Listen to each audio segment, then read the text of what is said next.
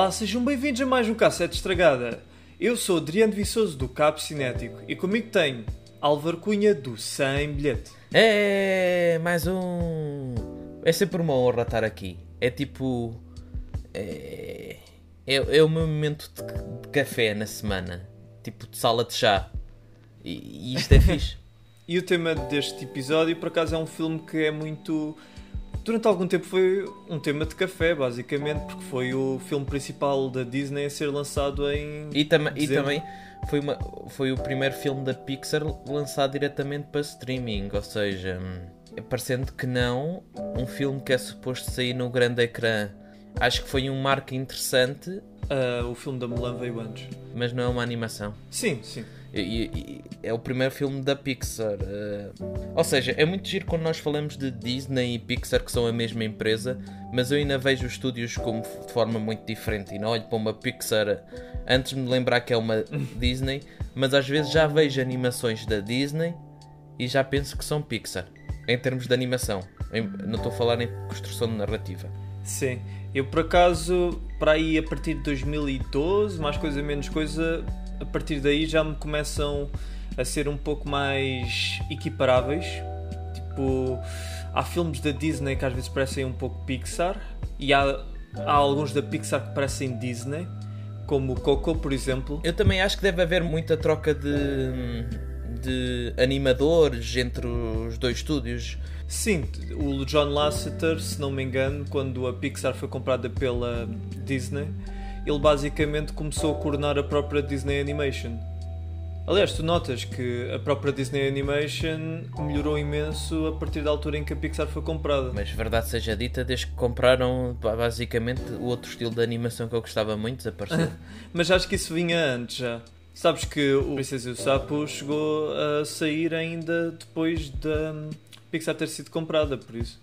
É, sim, ma- ma- mas isso também é uma, questão, é uma questão muito engraçada, porque nós, em termos de animação, é óbvio que, um- igual a quando acontece ao cinema, um filme que sai em 2009 não foi pensado em 2008. Tem, Claro, claro. Mas eu acho que não tem a ver com o John Lasseter ou com a malta da Pixar ter ido para a Disney. Tem mesmo a ver com a própria Disney a não reparar eh, ou não considerar que a animação tradicional renda tanto. Porque antes deles terem comprado a Pixar, eles estavam a tentar fil- fazer filmes de animação 3D e com resultados um pouco estranhos, tipo o Chicken Little. esse pode ser um belo filme para falarmos um dia aqui no podcast. Mas sobre o Soul, então, qual é que foi o impacto que teve em ti? Sentiste que era um, um dos bons filmes da, da Pixar ou só mais um? É assim, para mim, é, ah, distingue-se de uma coisa muito simples que é os últimos filmes da Pixar é- são continuações, né? Tipo, então, além do Coco, acho que tudo o que ti- tiveram, que tinham lançado até ao Solo tinha aliás, não, tiveram Bora Lá. E há, bora lá, que já falámos no logo no primeiro episódio. Pois foi. Ah, já estavas a esquecer, Ah Alvin. pá, desculpa. Mas eh, eu gostei do Soul, eh, mas eu já disse várias vezes que para mim, tipo, não foi um filme que chegou, estás a ver? E eu vi o filme duas vezes, uma sozinha e outra com a minha namorada. E basicamente foi uma mistura de sensações. Eu não, não sentia, tipo, não me consegui envolver com as personagens. Se calhar também é devido à minha idade. Já não me envolvi tanto ou entusiasmei tanto com, a, com uma animação da Pixar como, como me entusiasmava quando via o Wall-E, ou Altamente, ou o primeiro Toy Story, ou, aliás, o segundo Toy Story. Lá está, também envelheci e talvez esse seja o fator da animação não ter tanto entrado em mim. Talvez, se bem que as temáticas, em teoria, até seriam mais algo com o qual te poderias identificar com esta idade e Sim. não tanto quando eras mais novo. Sim, isso também é verdade e isso também eu concordo contigo. Em termos de mensagem, o filme em si é, é mais adulto. A mensagem em si é mais adulta. Ou seja, eu calculo que seja mais fácil, principalmente com este filme, tu identificaste a partir de uma certa idade do que tiveres 5 ou 6 anos a vê-lo. Ah, Sim, se bem que eu acho que uma coisa interessante é que se calhar uma pessoa mais nova identifica-se com o 22, era 22, não é? sim, A 22, Sim, sim, aquela é, alma sim, que estava presa. Uh, uma criança se calhar identifica-se mais com a 22, enquanto que um adulto se identifica mais com o Joe. O que por acaso é uma perspectiva interessante. Agora que falaste da 22, eu penso para mim que azarada era aquela alma. que tiver o 69, é? Ou quem tiver o 666. Sim, mas eu estou uh, também, mas eu estou a falar mesmo em termos de alma 22. Ela literalmente foi a alma número 22. E imagina o que é que estás lá anos yeah. e anos e anos. Milénios, basicamente. Exatamente. E ninguém te querer. Aliás, tu, tipo, tu nunca saís de lá e meio que ela conheceu grandes figuras ao longo da sua estadia. Yeah, e nenhuma dessas figuras conseguiu pô-la no lugar, basicamente. Nem o Gandhi. Mas ela só, consegui, só conseguiu pôr-se no lugar após viver na pele de um. Uh, isso, tam isso também é muito interessante. Sim. Ela só começou a sentir-se viva a partir do momento em que, se, em que tu queres, em que tu de facto vives. E, e, e, de facto, a cena é, quando tu és só uma alma, a tua vida ainda nem começou, ainda nem parou. E tipo, quando nós nascemos, a primeira certeza que nós temos é, é morrer. E eu sinto que tipo, que a sensação que a 22 sentiu enquanto estava no corpo e o facto de não querer abandoná-lo é exatamente a mesma sensação que nós temos perante a morte, que é hum, nós queremos continuar a viver e a experienciar as novas sensações, novos gostos. Claro. E eu essa parte eu gostei. E o problema dele era basicamente que ele não estava a viver essas sensações. Ou pelo menos não estava a apreciar o suficiente, sempre à procura de algo mais. De facto, é algo muito interessante que é nós viver não é nós dedicarmos 100% a algo.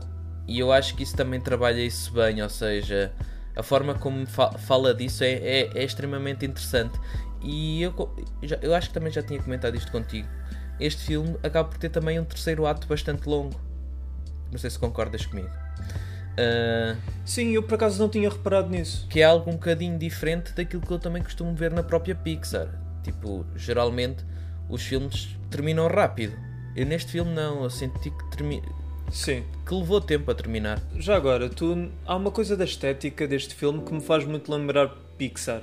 Que hum, tu, tu sabes, às vezes quando se vê um filme de um certo estúdio, tu meio que estás habituado a um certo estilo como por exemplo, o, quando eu vi o Bora Lá, aquilo fez-me mais lembrar em termos de estilo. A Dreamworks. Uh, yeah.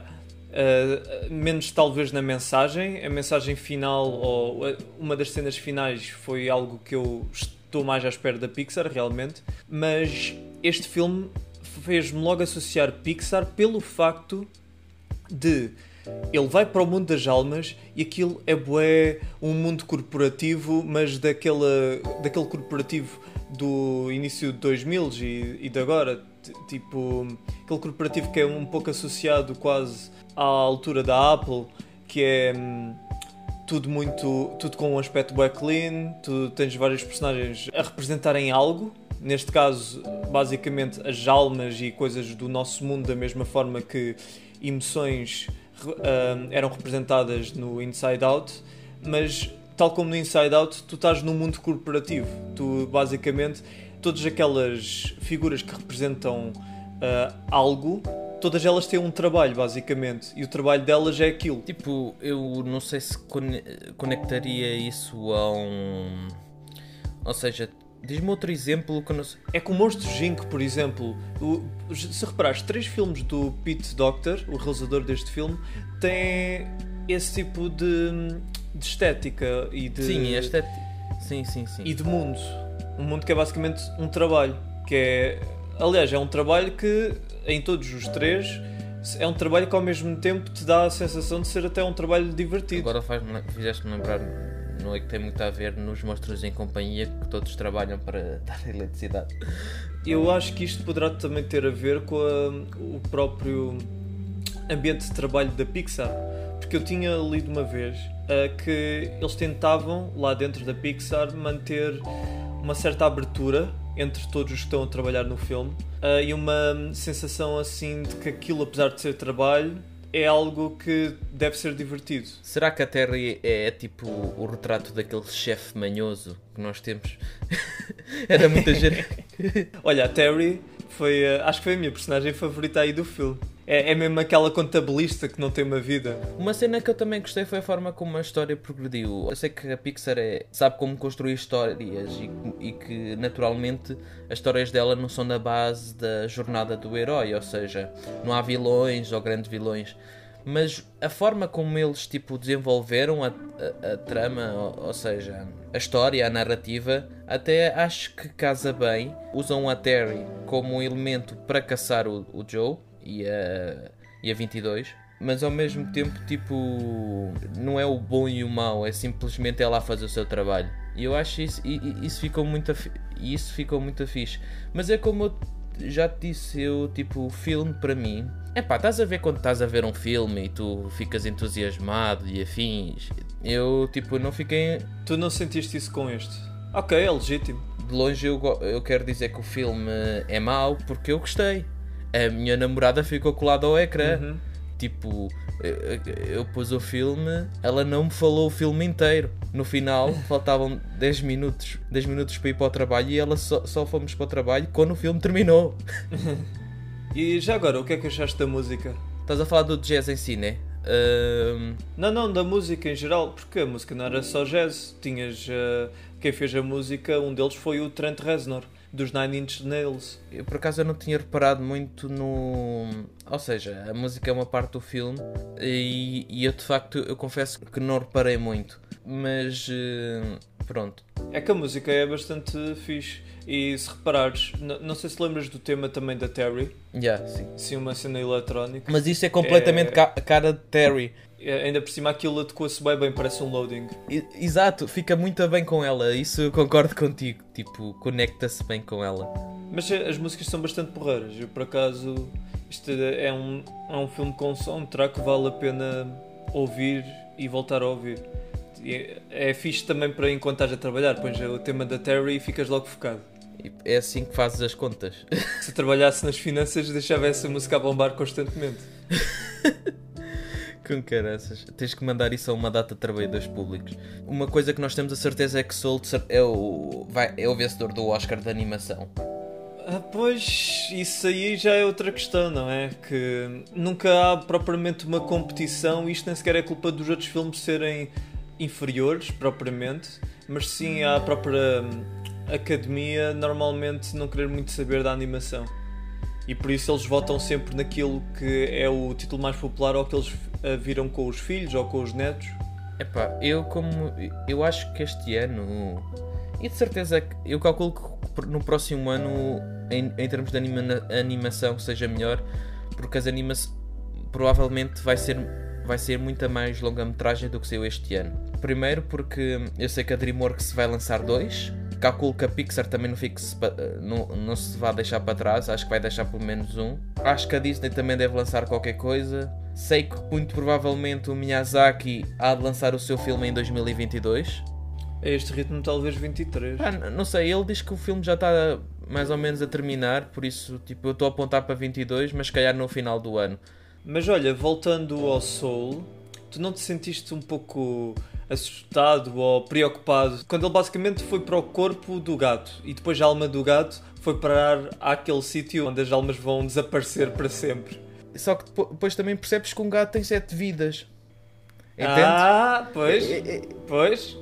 Não, mas o gato não deve ter caminhado, ele deve, deve ter ido andar não, mas há... longe.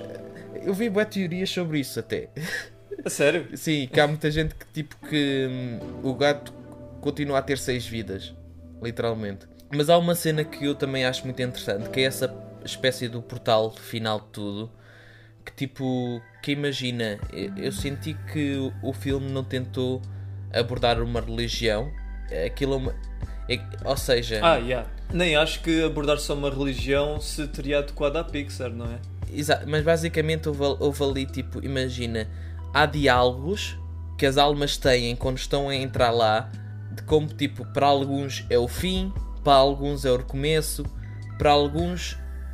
Ou seja, Sim eu acho que é fácil tu identificar. Eles próprios fizeram de forma a história que aquilo se identificasse com uma data de religiões, porque as almas que lá vão, se tiverem alguma religião, para algumas há de ser um nada, para alguns pode ser tudo, eles não dizem o que é que está por trás de lá. E isso para mim é muito interessante. E voltando ao gato, eu tipo. Eu, eu nesse momento. Quando, quando, quando, alma, quando, o portal abriu e via lá o gato, ele. Ele vai entrar na, arma, na alma em rava. Logo se pôs isto. só, só que. Sim, algumas dessas coisas são bem previsíveis, isso é verdade. Mas sabes que havia um, tipo, uma cena super interessante: é tal como ela gostasse de viver no corpo do Joe, ele gostasse de viver no corpo de um gato. Olha, por acaso a vida de um gato assim bem tratado, se calhar nem é assim tão má. É que ele parecia boeda gordo, gordo, pá. Tipo, era tipo o Garfield da Pixar. Yeah, mas será que é um gato capado? Pá, não sei, mas ele também não parecia muito ter namoradas. Pois é verdade, realmente. Lá está, ele só vivia para a música. Ele só vivia para a música. Yeah, mas se tu quiseres viver para a música, se calhar não convém seres um gato. A não, ver, a não ser que vais para o mundo dos aristogatos. Imagina que ele ficava famoso por minhar. Tipo, ele não conseguia ganhar o sucesso por causa do Jesse que minhava. Mas aliás, tu tens uma cena muito interessante que é: se ele fosse um gato e tocasse piano, ele ia ser viral tanto no TikTok como no YouTube. Mas hum, em si eu gostei muito do, do filme. Estou curioso para o para o futuro da Pixar. Eles vão lançar o Luca, que me parece bastante interessante. Acho que é um filme que vai. Ou seja, pelo que eu vi, é um filme novamente que não vai ter uma mensagem assim tão adulta. Mas pelo menos uh, pelos trailers e pela sinopse, parece que também vai passar uma mensagem e, e lá está. Acho que o rótulo Pixar vai lá ficar bem também. Na parte do Soul, para mim é o, vai ser o óbvio vencedor dos Oscars deste ano com muita pena minha. E quando eu digo com muita pena minha, é exatamente por, não é por o filme ser mau, o filme é muito melhor do que aqueles filmes que lá estão, ok? Para quem me tiver a ouvir, eu sou todo triste, é que os nomeados que lá estão para além deste. Mas o Wolf Walkers por acaso está bastante bom. Eu digo isto com, com alguém que ainda precisa de ver os ah, Esse é o único que eu não vi. Esse é o único que eu não vi. Passo já a dizer isso Pronto, esse é o único que, que, que, se calhar, eh, pronto, porque eu ainda não vi, que se calhar merece até pelo estilo de animação que ele apresenta. Sim, o estilo de animação é incrível. Mas por acaso, a ver se eu vejo os outros filmes também, porque assim podemos falar aqui em episódios. Vocês gostavam de ter um podcast sobre os Oscars? Eu não me importo e o Adriano também não. E pronto, este foi o nosso podcast 2 sobre Soul, uma aventura com alma, só porque ainda não dissemos o título em português e eu acho interessante dizê-lo e espero que tenham gostado. Já sabem, podem dar sugestões de animações aí embaixo nos comentários. Eu sinto que não tenho feito muito isso e que se calhar faz bem relembrar que vocês podem sugerir animações para nós falarmos aqui. Uh, pronto, podem ver mais do meu trabalho no YouTube do Sem Bilhete, podem ver mais do trabalho do Adriano no canal do Cabo Cinético e podem ver mais do nosso trabalho em lore da Disney e em sembilhete.pt porque aqui o Adriano tem-me ajudado imenso com o site e tem sido uma experiência fixe e artigos porreiro. Muito obrigado. Chao, chao. Chao, chao.